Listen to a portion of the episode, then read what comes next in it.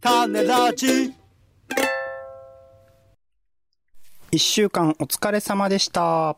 いや、雨とかいろいろありましたね。ほんとね。お疲れ様でした。週に一度の苦闘点、暮らしと番組を振り返る種メガネです。今週何が起こったか、なんであんなことを言ったのか、この一週間の記憶を紐解きます。まずは暮らしの一週間、日々のちょっとした出来事や感じたことから拾っていきます。あなたもご自身の一週間を思い出しながら聞いてみてください。ということで、まあ、6月入りまして、梅雨なのでね、えー、雨がず降ったりとか、いきなり暑かったり寒かったり、まあ5月もそんな感じだったような気もしますけど、引き続き梅雨入りしまして、7月の中旬ぐらいかな、までは梅雨というところで、いろいろと、あのー僕らね、自転車好き、僕ら二人ともそうですよね、自転車に最近ハマってる人間たちとしては、なかなか大変な時期が来たなというタイミングでございますけれども、世田谷は車の治安が悪いな。ああ、雷なんですね。これ難しいですよね。納言のみゆきさんか雷かっていうね、はいところで、なんかちょっと悩んじゃったいんですけど。やー、もう、中学校の放課後みたい。楽しいね。はい。世田谷に行ってきましてですね、はい世田谷ってめちゃくちゃ広いんですけどね、世田谷区、東京都のね、世田谷区って確か人口で言うと区の中で一番大きいんじゃないかな？お人数的に。かつまあ面積っていうかエリア的にはめちゃくちゃ広かったりするんですけど、はい。まあ、世田谷区内で、えっ、と、長谷川町子美術館っていうところと、世田谷美術館っていうところと、うん世田谷文学館っていうところをはしごするっていう、あのー地元の人間じゃないからこそ考える、ちょっと狂、狂気の里とは言わないけどね、あんまりやらないはしごを行ってきまして、で、まあ、その行ってきた話はまた別の機会に話すんですけど、うんシェアサイクルで移動したんですね。ハローサイクリングっていう、あれはソフトバンク系列なのかな多分。ソフトバンク、あの、ドコモのね、シェアサイクルいつも僕は使ってるんですけど、エリアごとによってね、そのメインとなるというか、あの、運営元が違うんですよ。うんいろいろと。このエリアはこのドコモの、このエリアはソフトバンクのみたいので、区ごととかで分かれていて、世田谷区はあの、ハローサイクリングしか走ってないのかな多分。なので、それ使っていったんですけど、なんか、すげえ、あの、車通りとかが激しい、なんかよくね、カンパチとかなんかいろいろ話には聞いたけど、なんかあんまイメージが湧かないエリア、道とかを、なんか通ったりしたんですけど、まあ、車通りがめちゃめちゃ多い割に、うん。なんか、あの、他の区ではよくある自転車レーンっていうね、青い線、はい。ここを自転車で通るんですよ、みたいな自転車のアイコンみたいなのがついてる通りみたいなのが、世田谷区のその僕が通ったところ全くなくって、はい。めっちゃこう、スピーディーに自転自動車が通らないをすり抜けて、ギリギリ僕の、こう、み右肩に当たるか当たらないかぐらいの距離を通り抜けながらっていう、ちょっとね、怖い経験をしましたね、自転車に乗る。何回か俺、うん死ぬんじゃないかな、みたいな感じを思うっていう、あの、印象深かった。世田谷は自然豊かで、いろいろ公共施設とか立派なんだけれども、車の治安というか、道路が危ねえっていうのはね、すごく印象的でしたね。車の治安っていうとなんかみんな暴走してるみたいですけど、まあ、うん自転車レーンが整備されてない場所がまだ結構あるってことだよね。そうなんです。まあだからそうしたら、自転車用のところを考えて、レーンが整備されてない分、ちょっと開けてぐらいのことを車考えてくれるように、いや、それはギリギリを来るわけですよだ。けど、車はほら、右にずれると、右の車と当たっちゃうから。そうなのだ。そこら辺の、あの、道路の作り方が多分ね、世田谷区はあんまりうまくないんじゃないかなとは思います、ね。そうね、簡単にこう、なんかドランクドロップとかね、広げられればいいですけど、そういうわけにいかない、なんか歩道も狭いし、みたいな。なんか そこら辺、なんかどうしてんのかなみたいな。何それ世田谷区に住んでる人たちはいつもこうサバイバル精神で生きてるのかなと江戸の思いましたね仇を長崎で打つみたいな。はい何ですか、えーはい。そんな感じでした。ちょっとね、八つ当たり感があるってことですけど。どうされましたそうです。僕の走っている自転車道はね、もうとにかく人がいないんで、もう、羨ましい。はい。どこ？どこ？どこ？郊外？郊外、郊外はまだ走れてないですけど、うん。だあの、街中でもね、そういう広い場所がありますんで、ぜひそういうところで、あの、一人スラロームをしてですね、スラローム？あの、なんか、あるじゃん、こう、一人でこう、あの、なんつうの、えー、えーと、説明できないので、また、うんまたにします。とにかく、あの、楽しいですから、自転車を初めて乗った気分で、私は今ね、楽しく自転車乗ってますよ。久々にね。なるほど。あ、そそれでいいですか、はい。それでいい。はいはい。それがいいです。はい。ありがとうございます。続きまして、番組の聞きどころ付け出しツッコミを添えていく番組の一週間です。まだ聞いてない人は作品みたいに使ってみてください。まずは週の初めの雑談コーナー、種枕ということで、どでかいね、えー海藻なのか、植物なのか、ポシドニア、オーストラリスの話であるとかっていうのを紹介したりしました。続きまして、種助ですね。今回は映画、私たちは大人、スープとイデオロギー、フリーなど、あとイベントでね、音筆の会の第2項とか、あと文化系時事放談などの紹介をしました。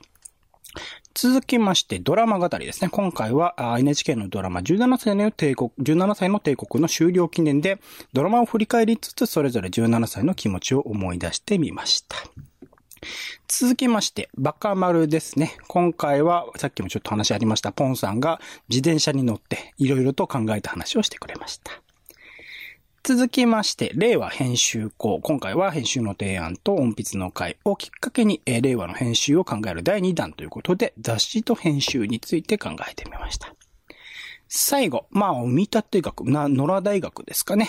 えーで、えートイレットペーパーについていろいろと考えてみましたが、一週間を振り返って、ポンさん聞きどころ付け出しツッコミいかがでしょうか？ドラマ語りですね。はいはい。17歳の帝国について話しましたけども、まあ聞きどころとしては、はいはいあ。の、我々が自分の17歳の時どうだったか。まあ、うん高校2年3年っていうところですよね。ここがどんな感じだったかということを、えーまあ、多少赤裸々に語っていますので、まあ皆さんもあんま覚えてないけどね。はい。誰が？あ僕は覚えてなかった。覚えてポンさんもあんま覚えてないでしょ。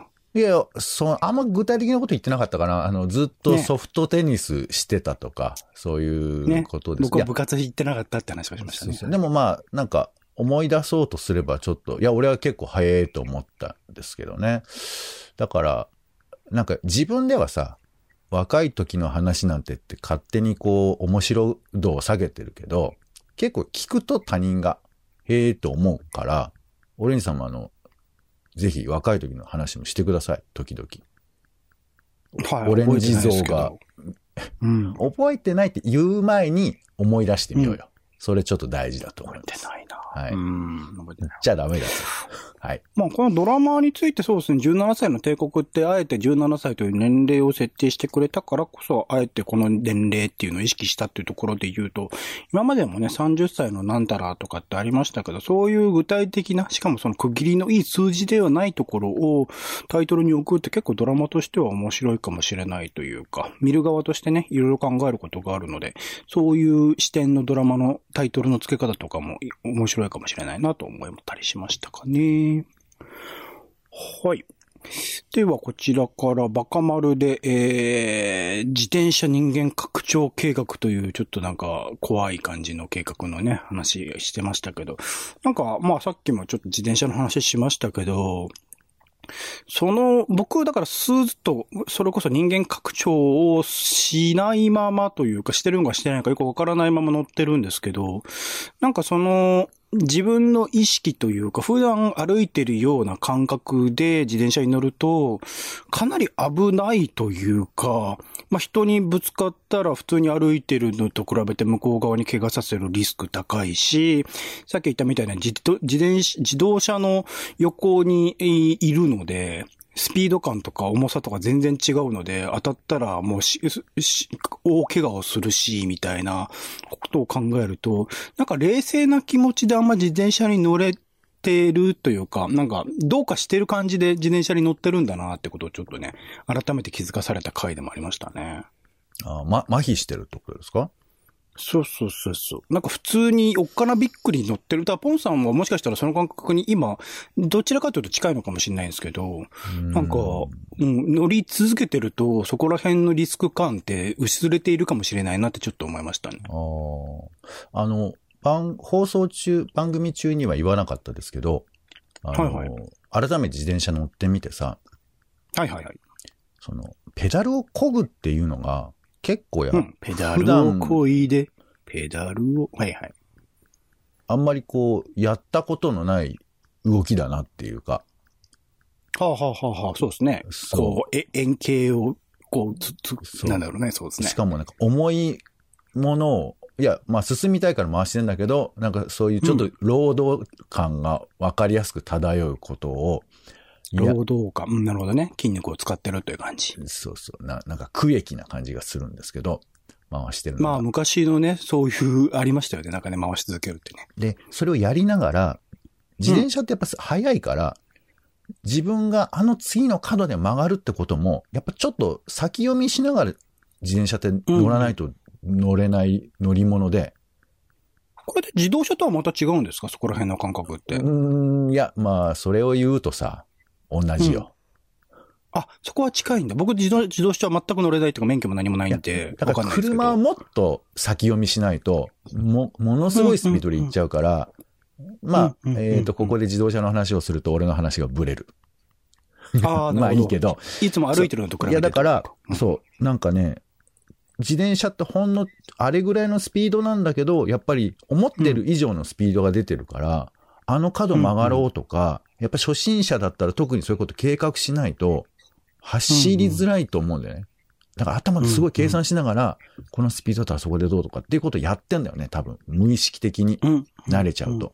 うん。うんだからそれが、冷静であるっていうのが最初の気持ちで、そのうち多分どうか言っちゃってるっていうふうなところに、改めて思うとなってるっていうのが、今聞いててちょっと思った感想ですけど。そういうことをあの、少しだけこう、頭ゆっくりして考えてみると、自転車乗りが面白くなるかなと思いますけどね。ありがとうございます。他の回いかがでしょう、では、えー、令和編集校ですね。はいはい。えー、これちょっとあの、放送終わってから、あの、ご相談したいんですけど、とにかくね、ごめんなさい。この、え、令和編集校が、俺の言ってることが、多分ね、どうも的外れなんじゃないかなと思って、毎回そのピンと外れてませんかっていうふうにちょっとお姉さん、僕思ってるんですけど、これどうしたらいいんですかね？そうですね。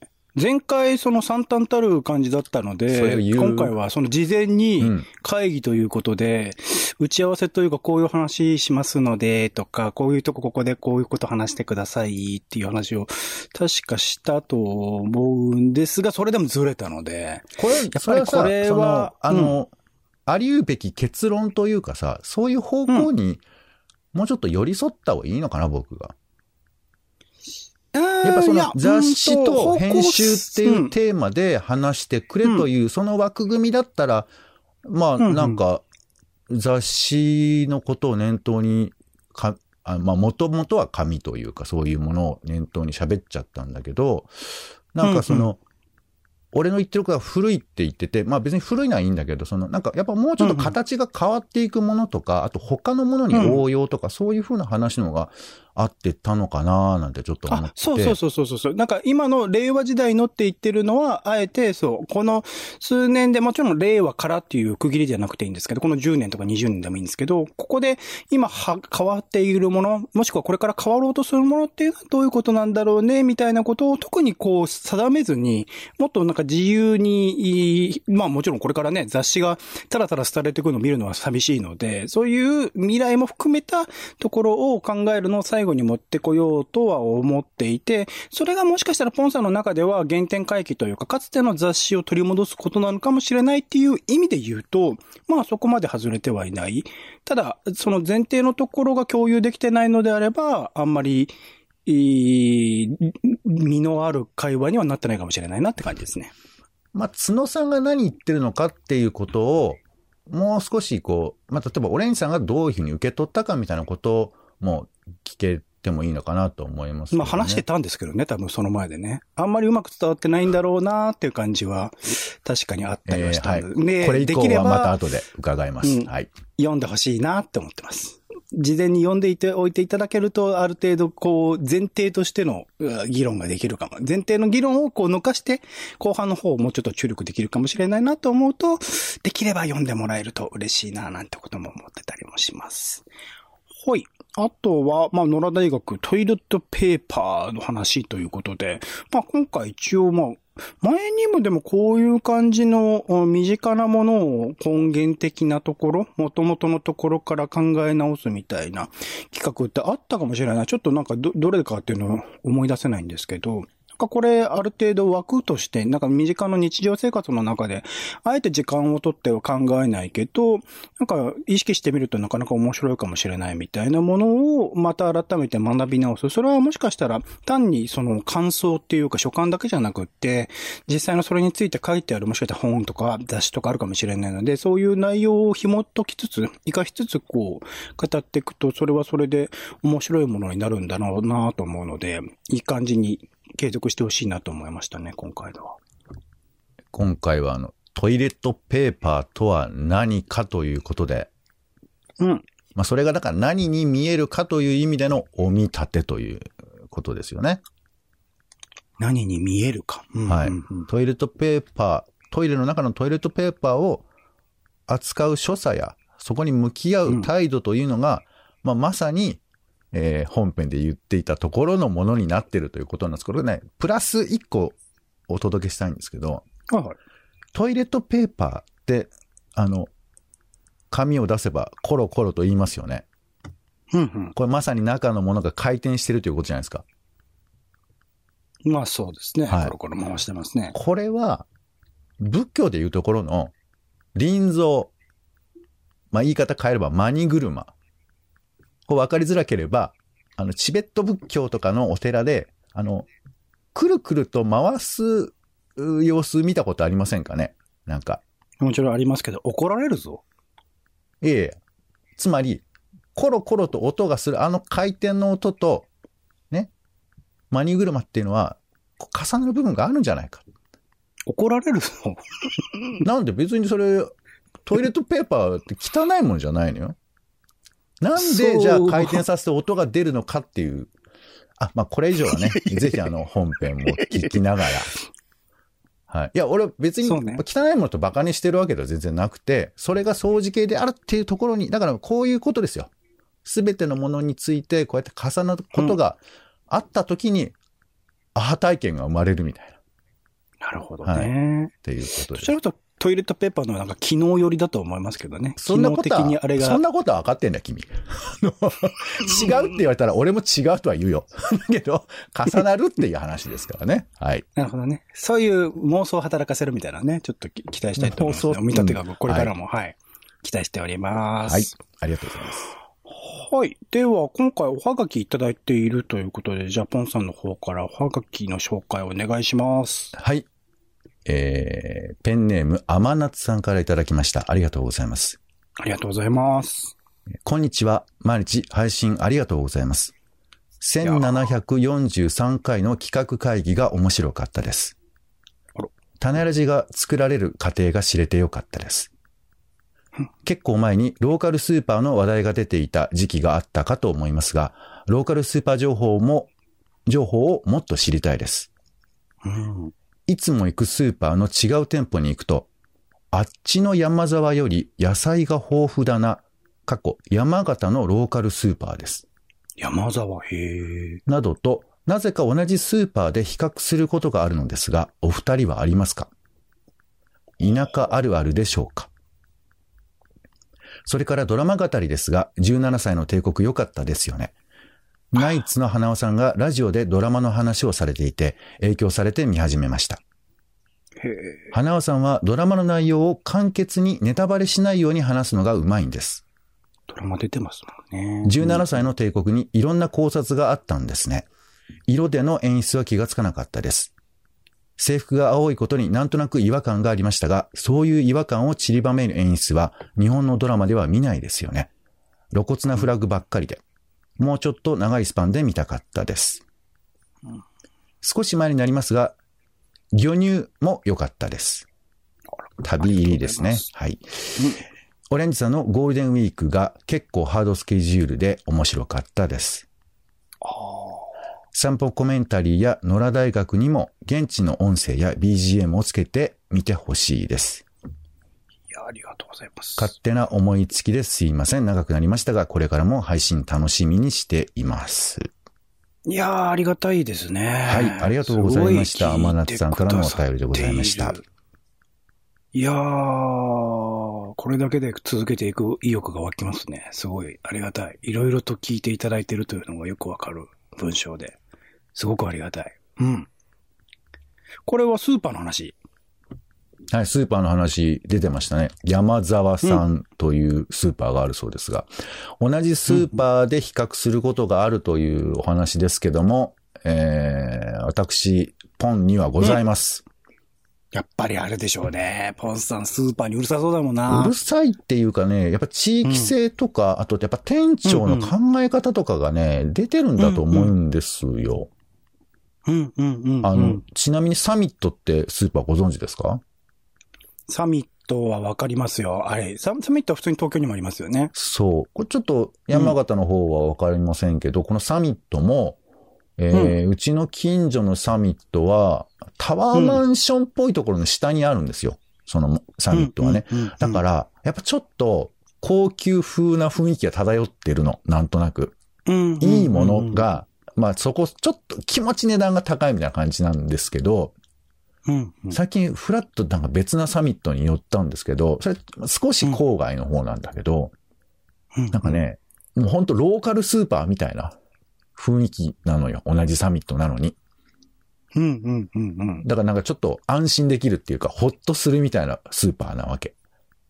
なるほど。そう。だから地、域性だね。そう、値段もうんもちろん売ってるものも違うんですけど、雰囲気がなんかその場所によって違うっていうのもあったりしますから、うんうんどうですか？そういう、僕はそういう感覚ありますけど。僕はね、うん。スーパーでっていうのは、僕結構やっぱ行くスーパーは、いわゆるマイバスケットとか、マルエツプチとか、どちらかというと都市型のちっちゃいスーパーみたいなものに行くことが最近は増えているので、はい。そこはね、ほとんどラインナップ一緒なんですけど、値段は変わらないんだけど、うん。セブンイレブンのこの店だと、メカブとモズクは売ってるんだけど、この店だと売ってないとか、うん。この店だと僕の好きな乳酸菌飲料の、えープライベートブランドバージョンが売ってるんだけど、うんこっちのセブンイレブンには売ってないとか、うんファミリーマートとかでも、ローソンとかでも、それぞれの場所によってね、品揃えが違うので、うんその求めるものによって、ホールズのブラック、なんだっけ、すっげえ強い、ハイパーミントだ。ハイパーミントはこの店にあるから、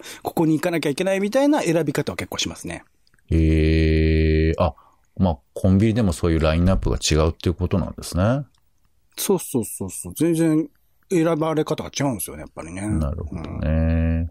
うん。まあちょっと、あのね、あの、場所場所、地域によってこう、いろいろ事情は異なると思いますけど、まあ、と東京は特にだけどね、本当にあの、四つ角にセブンイレブンが4軒あるみたいな、そういうこととかあったりしますからね。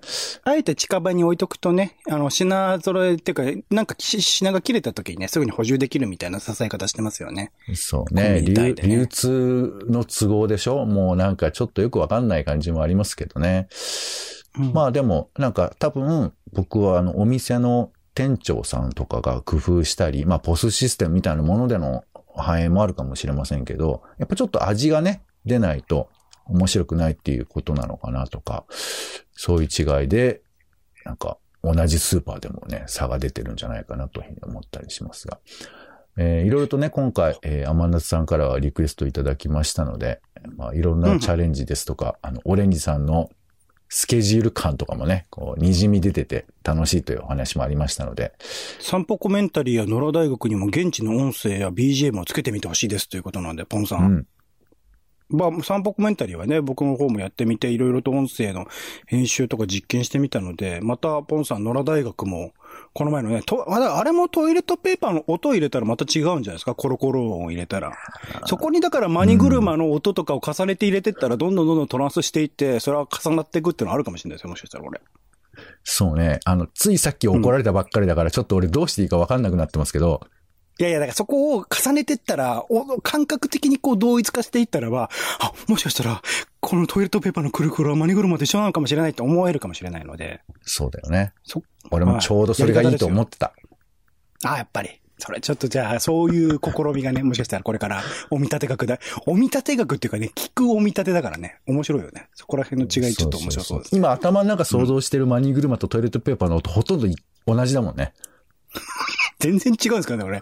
マニグラはドロンドロンドロンドロンみたいなことでしょちょっと重たいね、音がするイメージですけどね。ああ、でも、コロコロコロコロでしょ、あれ。まあまあまあ、はい。そうやってみないとってことですね。はい。ありがとうございあます。りがたい。えーこれは貼っておきたいハガキですよ、僕は。はい、ありがとうございます。じゃあ貼っておいてくださいと。断ることに見たいですね。はいうん。天夏さん、ありがとうございました。ありがとうございます。種ラジは Spotify や Podcast などでほぼ毎日配信中です。更新情報は Twitter でお知らせしております。お好きなサービスでの登録やフォローをお願いします。また、番組の感想やあなたが気になっている種の話もお待ちしております。公式サイト種ラジ .com のお便りフォームから今回のようにね、ぜひ送ってみてください。Twitter でハッシュタグ種ラジ、ハッシュタグカタカナで種ラジで投稿いただくのも大歓迎です。それでは、種ラジ今週の一曲、オレンジの方から、えー三浦透子さんでインターソリッドという曲ですね。えー今、テレビ東京の深夜にやってる何かおかしいという、何かがおかしいか。というちょっと変わったあるホラー系のドラマの主題歌にもなっておりますが、まあ、三浦透子さんといえばね、昨年のドライブ・マイ・カー出演以来最近ではカムカム・エブリバディとか、鎌倉殿の13人でもね、義経の、えーパートナー役をやっていたりしました。演技面で大活躍ですけど、最近の歌がいろいろなプロデューサーとか、あの、含めてめちゃくちゃやばいことになっていて、今回は小田智美さんというですね、この前のカンジャムという、えっ、と、テレビ朝日のね、音楽番組にも出演されておりました。